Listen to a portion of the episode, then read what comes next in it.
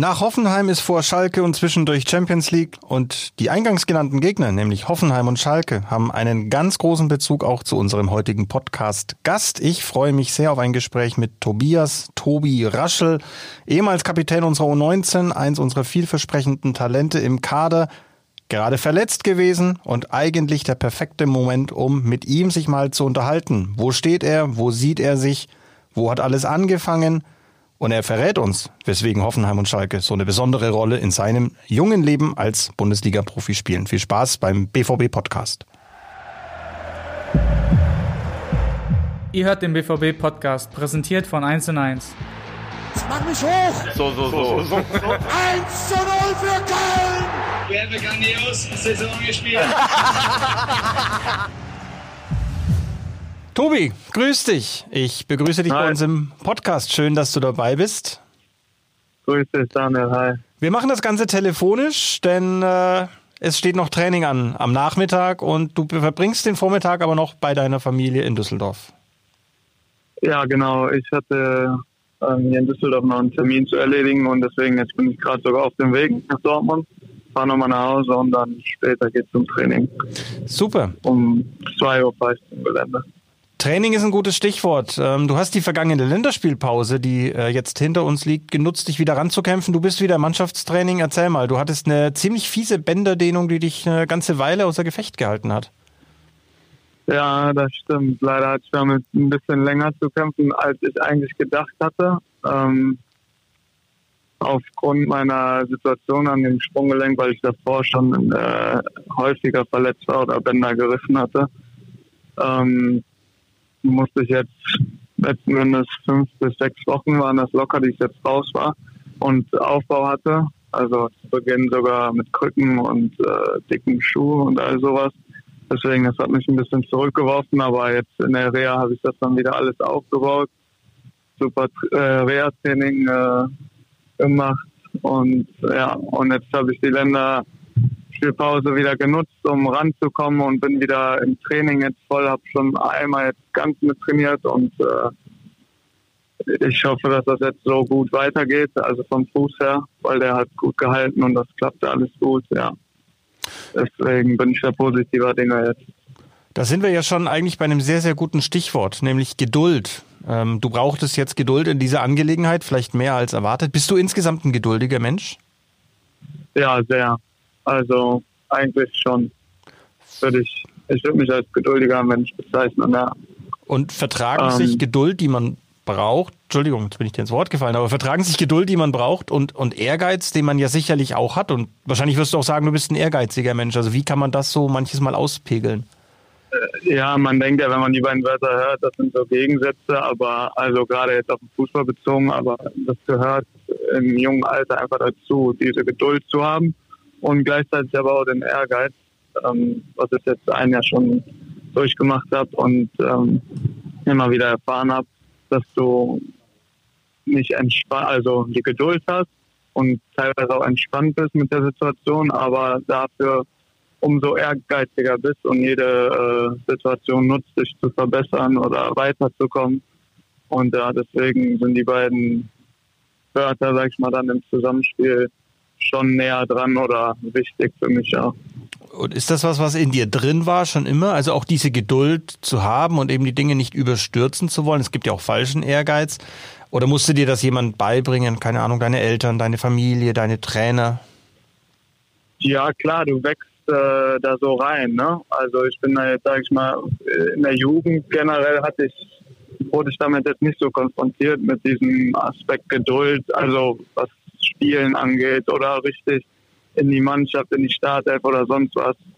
Ähm, da ich dort äh, gefühlt jedes Spiel gespielt habe und ähm, mitgemacht habe, aber wenn man das erlebt, dann äh, lernt man da auch direkt auch von alleine, aber sowas kriegt man auch von zu Hause mit oder von einem Umfeld, die dir dabei helfen, auch die Trainer oder die Mitspieler, die dir sagen, dass das völlig normal ist, dass Zeit braucht, Geduld äh, brauchst, ja. Und deswegen wächst man da in diese Rolle so rein, würde ich jetzt mal sagen. Jetzt vorher war ich auch kein äh, stressiger Mensch oder geduldiger Mensch, aber auf die Situation bezogen ähm, war das schon ein bisschen, bisschen anders. Ja. Hm. Würdest du sagen, dass du da ja, ich würde jetzt nicht sagen am meisten, aber sehr, sehr viel gelernt hast. Du hast schon angesprochen, als Jugendspieler, hm, du hast in den Mannschaften, in denen du trainiert hast, auch gespielt und eine wichtige Rolle gespielt, warst, warst ganz oft Führungsspieler, Kapitän.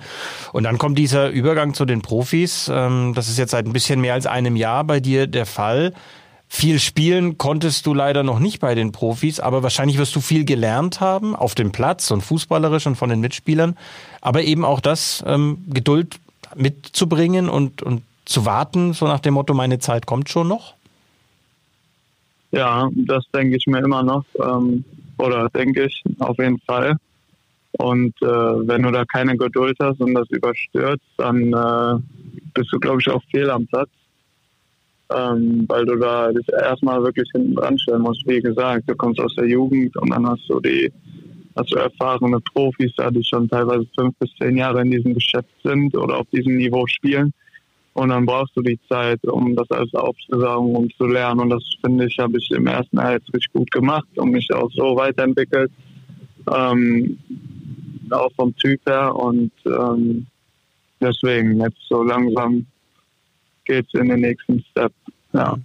Ich finde es ja super. Also Geduld, ich halte das ja auch für eine wichtige Tugend bei jungen Menschen. Ähm, ich als alter Mensch darf das ja so sagen. Ähm, mhm. wenn wir mal deinen Lebenslauf im Schnelldurchgang machen, du bist in Düsseldorf geboren, du hast äh, bei Borussia Mönchengladbach äh, in der Jugend gespielt, ich glaube bis zur U13, wenn ich das richtig weiß, bist dann zu Fortuna Düsseldorf gegangen genau, ja. und bis seit Juli 2015 beim BVB. Und nun finden wir alle das ja immer cool und auch ganz viele Fans, alle Fans finden es cool, wenn einer unserer Jungs aus dem Nachwuchs dann zu den Profis stößt und dann eben auch auf diesem hohen Niveau, auf dem wir ja zum Glück spielen dürfen, ähm, dank euch, ja, dann die Geduld mitbringt, ähm, zu lernen und, und, und auf seine Gelegenheit zu warten. Wir hatten so einen ähnlichen Fall und jetzt wäre eben meine Frage, hast du dir von ihm was abgeguckt oder hast du dich mit ihm sicherlich auch schon drüber unterhalten? Felix Passlack, der war ja auch mal Kapitän unserer U-Mannschaften, kam mit großen Erwartungen und auch mit großen Hoffnungen verbunden zu den Profis und musste erstmal einen kleinen Umweg gehen. Ähm, Im Moment spielt er eine ganz tolle Rolle bei den Profis. Hast du dich mit ihm drüber unterhalten, wie das eben so ist, diesen Weg zu gehen?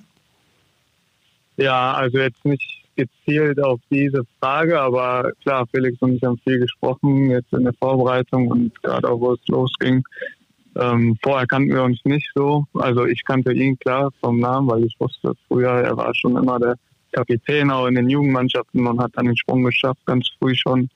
Und hat da ja auch Spiele gemacht, Champions League Tor. Ähm, aber wir haben uns direkt gut verstanden und klar, dann gab es so dieselben Themen für uns auch, ne, worüber wir gesprochen haben oder so ähm, und uns ausgetauscht haben, was er mir dann mitgegeben hat. Er hatte ja jetzt, äh, nachdem er dann von Dortmund erstmal weg war, verliehen war, hatte er drei, drei meine ich, Stationen. Genau, er war in ähm, Hoffenheim, das war nicht so cool. Er war in genau, Norwich. dann in England. Auch nicht so cool. in Holland. Genau. Ja, genau.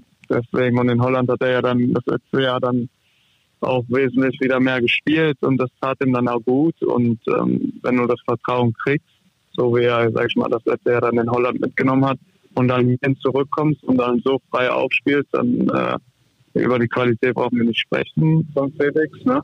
Dann klar, dann macht das Sinn und dann äh, ist er jetzt in der Rolle, wo er auch gerade ist, mhm. die er sich verdient hat durch die Vorbereitung und ähm, er hat mir da schon was mitgegeben oder klar, er ist jetzt auch nicht, er ist zwei, drei Jahre älter als ich, aber in der Hinsicht schon viel erfahrener.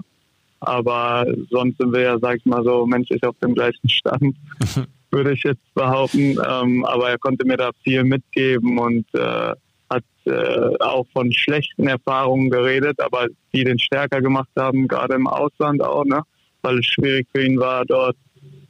Ähm, ja, deswegen konnte ich da auch ein bisschen was mitnehmen und äh, wir konnten uns da so austauschen. Ich würde schon auch durchaus sagen, ihr seid euch in manchen Dingen schon ähnlich. Also ihr seid beides auch kluge Kerlchen, die die Dinge gut reflektieren können und ähm, die eben auch die Geduld an den Tag legen. Ich glaube, dass du daraus auch ein bisschen ja durchaus Vertrauen ziehen kannst, dass ähm, wenn man eben die richtigen Schritte geht, wenn man im richtigen Moment Geduld hat, Klar, wir müssen auch kein Geheimnis draus machen. Ich glaube, es war auch in deinem Fall ja durchaus eine Möglichkeit jetzt im Sommer, dass du noch irgendwie an einen anderen Verein verliehen wirst, um eben Spielpraxis zu kriegen. Hat sich jetzt äh, in dem Fall nicht realisieren lassen. Jetzt bist du bei uns, wirst im Training sicherlich weiter mitmachen und äh, weiterhin viel, viel lernen. Ähm, genau, so sieht's aus. Jetzt reden wir über eine ganz interessante Woche. Eigentlich ist es sowas wie die Tobi Raschel Woche. Ich weiß nicht, ob du schon ahnst, worauf ich hinaus möchte. Wir haben am vergangenen Wochenende in Hoffenheim gespielt. Leider warst du jetzt noch nicht wieder im Kader, weil du dich, wie gesagt, mit deiner Verletzung ja noch herankämpfen musst. Ähm, mhm. Und am Wochenende steht dann das Spiel der Spiele, das Derby gegen Schalke an. Was verbindest du mit den beiden Clubs? Ich glaube, da ist eine ganze Menge drin für dich. Ja, das würde ich auch so sagen. Gerade jetzt im äh, Bereich der Senioren oder in dem Profibereich, seitdem ich da bin, aber auch äh, in den Juniorenjahren. Also bei Schalke, Derby brauche ich nicht so zu sagen, sind immer besondere geile Spiele für einen Spieler oder fürs Team. Und ähm, aber auch mit Hoffenheim, das war das Spiel, wo ich mein Debüt hier feiern durfte und ähm, zwar war es kein schönes Spiel und unglücklich, dass wir verloren haben, aber für mich war es trotzdem ein toller Moment, den ich nie vergessen werde. Ein großartiger Moment, ähm, dass ich hier bei Borussia Dortmund mein erstes Spiel machen durfte. Und äh, Schalke, ja, das habe ich seitdem ich hier bin, seit 2016, habe ich das direkt von Anfang an in der ersten Saison gemerkt, wo wir gegen die gespielt haben, auch in einem jungen Alter. Das ist ganz anders als die anderen Spiele oder Clubs waren, wo wir gegen die angetreten haben. Allein die Woche davor im Training, da geht es dann im Training unter der Mannschaft schon heiß zu. Also geht richtig Vollgas im Training. Alle haben Bock, sind gut eingestellt. Vom Trainer gibt es Feuer und äh, dass man bestmöglich auf diese Situation oder auf diesen Kampf dann darauf eingestellt ist. Und ja, deswegen sind das äh, gerade gegen Schalke sehr besondere Spiele. Das finde ich spannend. Und Schalke hat auch noch ja, sag. Nee, sag du. Sprich du zu Ende. Sorry. Nee, ich sag, äh, Schalke hat äh, auch nochmal einen Hintergrund, weil ich ja dort, äh, das war das äh, erste Spiel, wo ich das erste Mal im Kader war, bei, bei der ersten. Genau, im Oktober und, äh, vergangenen Jahres. Ja. Genau, da. Und damit hat das ja alles so angefangen, sage ich mal. Und das war ja auch ein wichtiger erster Step, so in den Kader reinzukommen. Das war in der Hinrunde dann noch da war auch noch nicht die Corona-Situation, da ging es auch noch vor vollen Rängen. Das war auch eine coole Atmosphäre, auch wenn es auf Schalke war. Ähm, aber trotzdem, ja, deswegen verbinde ich die beiden Spiele so, so mit. Genau, das war auch das, was ich eben im Hinterkopf hatte. Also deine erste Kadernominierung im Bundesliga-Kader im Oktober auf Schalke und das Bundesliga-Debüt dann gegen Hoffenheim am 34. Spieltag. Da hat sich ja dann sozusagen ein, ein Traum erfüllt, wenngleich das natürlich, wie du sagst, kein schönes Spiel für uns war. Aber ich fand das ganz spannend, was du gerade gesagt hast. Ähm, ich habe es auch eingangs erwähnt. Du hast schon für Borussia Mönchengladbach in der Jugend gespielt. Äh, die haben ja auch so ihre speziellen Gegner. Ich sag mal Köln. Du hast für Fortuna Düsseldorf gespielt. Da ist es auch ähm, der FC. Aber dann sagst du, es ist nochmal was anderes, auch eben schon in den Jugendmannschaften äh, beim BVB, wenn, wenn Schalke kommt. Also ist das tatsächlich auch für dich als Jugendspieler, der du jetzt nicht Ur-Dortmunder bist, ähm, dass man das eben spürt und dass das ein anderes Kribbeln nochmal ist, selbst im Vergleich zu Gladbach gegen FC oder Fortuna gegen FC?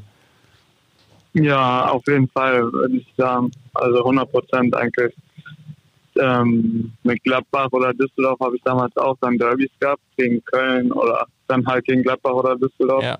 Aber ich denke nicht, dass das daran liegt, weil ich da so jung war und das noch nicht vielleicht so begriffen habe, dass das so besondere Spiele sind. Das äh, ist auch in den höheren Jugenden nicht vergleichbar mit einem Schalke Dortmund Derby. Äh, also das ist schon was ganz anderes. Klar nennt sich das auch Derby, aber Dortmund Schalke, das ist schon ein Spiel, das kann man sonst irgendwo, sag ich mal, in Deutschland eigentlich nicht finden. Also passt ja eigentlich kein besseres Rivalenspiel. Und dann passt ja eigentlich perfekt, dass dein dein größter Erfolg, den du im, im letzten Jugendjahr, es war die Saison 18/19 mit dem BVB erzielt hast, nämlich deutscher Meister mit der U19 zu werden. Du warst Kapitän und wie man das von dem Führungsspieler erwartet, du hast in beiden Halbfinalspielen gegen Schalke getroffen jeweils Verantwortung übernommen, jeweils per Elfmeter. Erzähl mal, wie war das dann? Ist das dann auch eben was, wo man spürt, so, der muss jetzt aber unbedingt rein und zwar noch unbedingter als jeder andere Elfmeter, der rein muss? Ja klar, da ist halt dieser im Kopf ist der Gedanke, du musst dies so jetzt machen. Jetzt nicht, dass äh, man sagt, so wie du es schön gesagt hast, dass der noch mehr rein muss als in anderen Spielen. Tor ist ein Tor, ne? aber klar, dieser Wille oder der Gedanke ist auch ein bisschen, gerade gegen Schalke jetzt dieser Gedanke. Gerade da muss man treffen und äh, deswegen bin ich jetzt auch noch glücklich im Nachhinein, dass wir da so die Spiele gewonnen haben und ähm, ins Finale einziehen konnten und ich da zwei Tore den Schalkern einschenken konnte. Sehr gut. Großes Lob, ich glaube, in unser aller Name nochmal dafür. danke, danke. Dann lass uns aber in die Gegenwart springen und den Blick nach vorne richten. Also die Verletzung liegt hinter uns und ich würde jetzt mal sagen, mit ein bisschen Verspätung kannst du nach dem ersten Lehrjahr jetzt voll angreifen. Ähm, ja, bereit fühlen wirst du dich. Wie sehen jetzt aus deiner Sicht idealerweise die nächsten Wochen aus? Was hast du dir vorgenommen? Ja, also ich habe mir jetzt vorgenommen, ich habe jetzt ein, zweimal mittrainiert in der letzten Woche. Also bin jetzt ganz frisch drin und ähm, hoffe, dass ich jetzt innerhalb einer Woche oder anderthalb Wochen wieder an meine 100 Prozent komme in der Trainingsleistung, dass ich wieder total äh, gut drauf bin und nicht eingeschränkt bin. Und ähm, will mich dann an meine 100 Prozent rankämpfen, die ich so mitbringe im Training. Und daraufhin dann äh, gucken, wie es läuft. Mir meine Chancen ausrechnen, ob ich im Kader stehe oder mal schauen oder einen Kurzeinsatz. Das wäre so das Ziel erstmal jetzt am Anfang, um reinzukommen. Mhm. Die Konkurrenz, das muss, muss man, man, ja auch schauen. zugeben, ist halt einfach riesengroß auf deiner Position. Also gerade gerade wo du spielst im Mittelfeld, im Zentrum.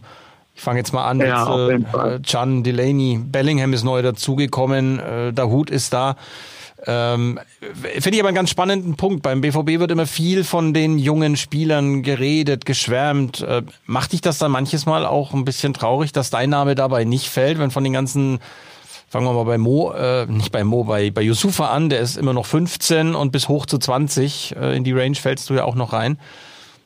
Macht das was Nein, also das macht mich nicht traurig, auf keinen Fall. Also ich freue mich ja für die Jungs, mit denen bin ich allen, verstehe ich mich sehr gut, auch mit Yusufa, den kennt schon aus der U19.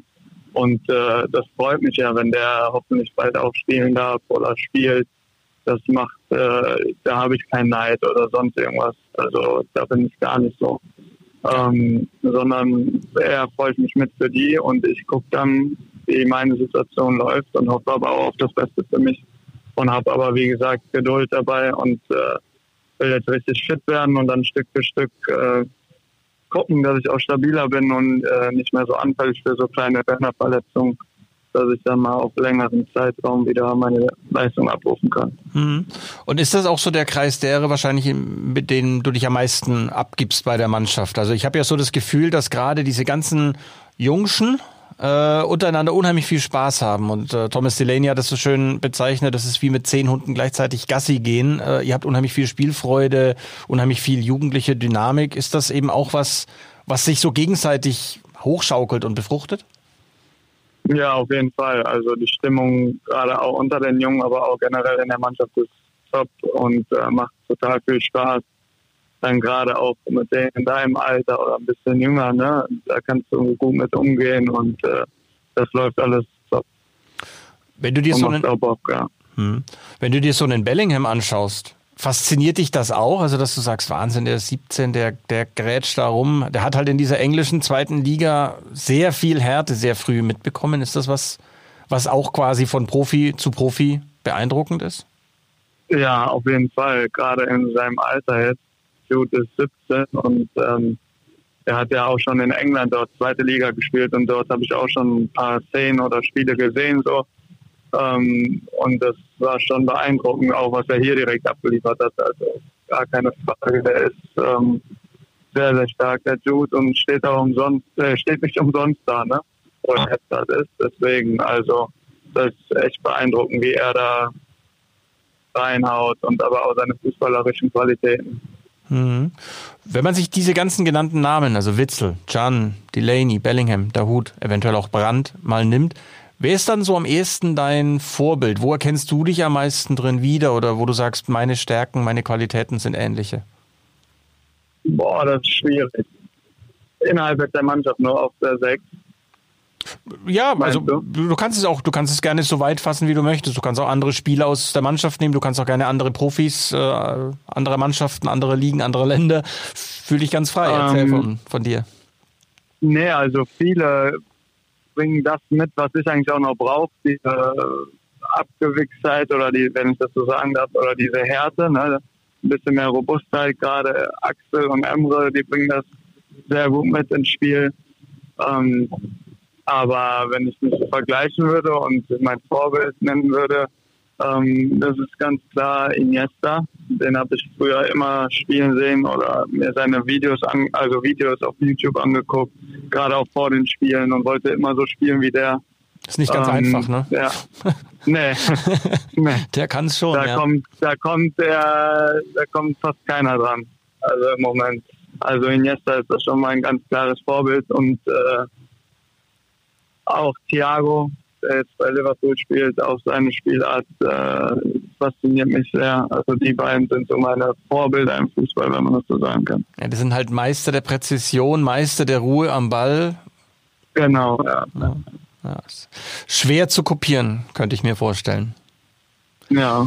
Wie wichtig ist äh, jetzt in diesem ganzen Gefüge einer wie Otto Addo noch für dich? Der ist ja, glaube ich, äh, als Übergangstrainer und als, als Top-Talente-Trainer gerade im ersten Jahr sehr wichtig für dich gewesen. Wie läuft dann jetzt so der Prozess, wo du eben sagst, ich, ich muss, bin, ich bin immer noch Top-Talent und trotzdem muss ich jetzt so langsam den Sprung zum ja, vollwertiger Profi ist Blödsinn, du bist vollwertiger Profi, aber du weißt, was ich meine. Also, dass man jetzt sich irgendwie so ein bisschen auch abnabelt oder, oder hältst du dich da schon noch sehr dran?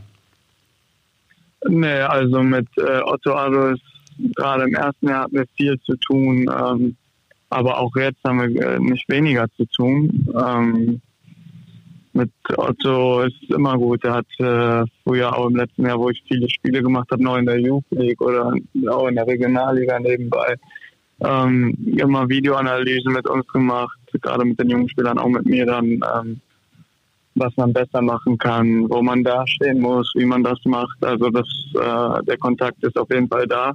Gerade auch jetzt in der Reha-Zeit, wo ich zurückkam, habe ich äh, die letzten anderthalb Wochen, zwei Wochen mit Otto Ado trainiert und mit äh, Dennis, mit unserem Athletiktrainer ähm, zusammen, weil Otto dann auch, äh, sag ich mal, seine Erfahrung oder die spielerische mit reinbringen kann und hat dann auch Übungen mit mir gemacht, eher fußballspezifischer, die dann auch Bock machen, weil er weiß so, weil er selber gerne zockt und ein Fußballer ist. Deswegen, ähm, nee, der Kontakt ist auf jeden Fall noch da und äh, man tauscht sich auch oft aus oder wie man vorgeht, gerade jetzt auch mit der Verletzung meiner Situation haben wir viel gequatscht.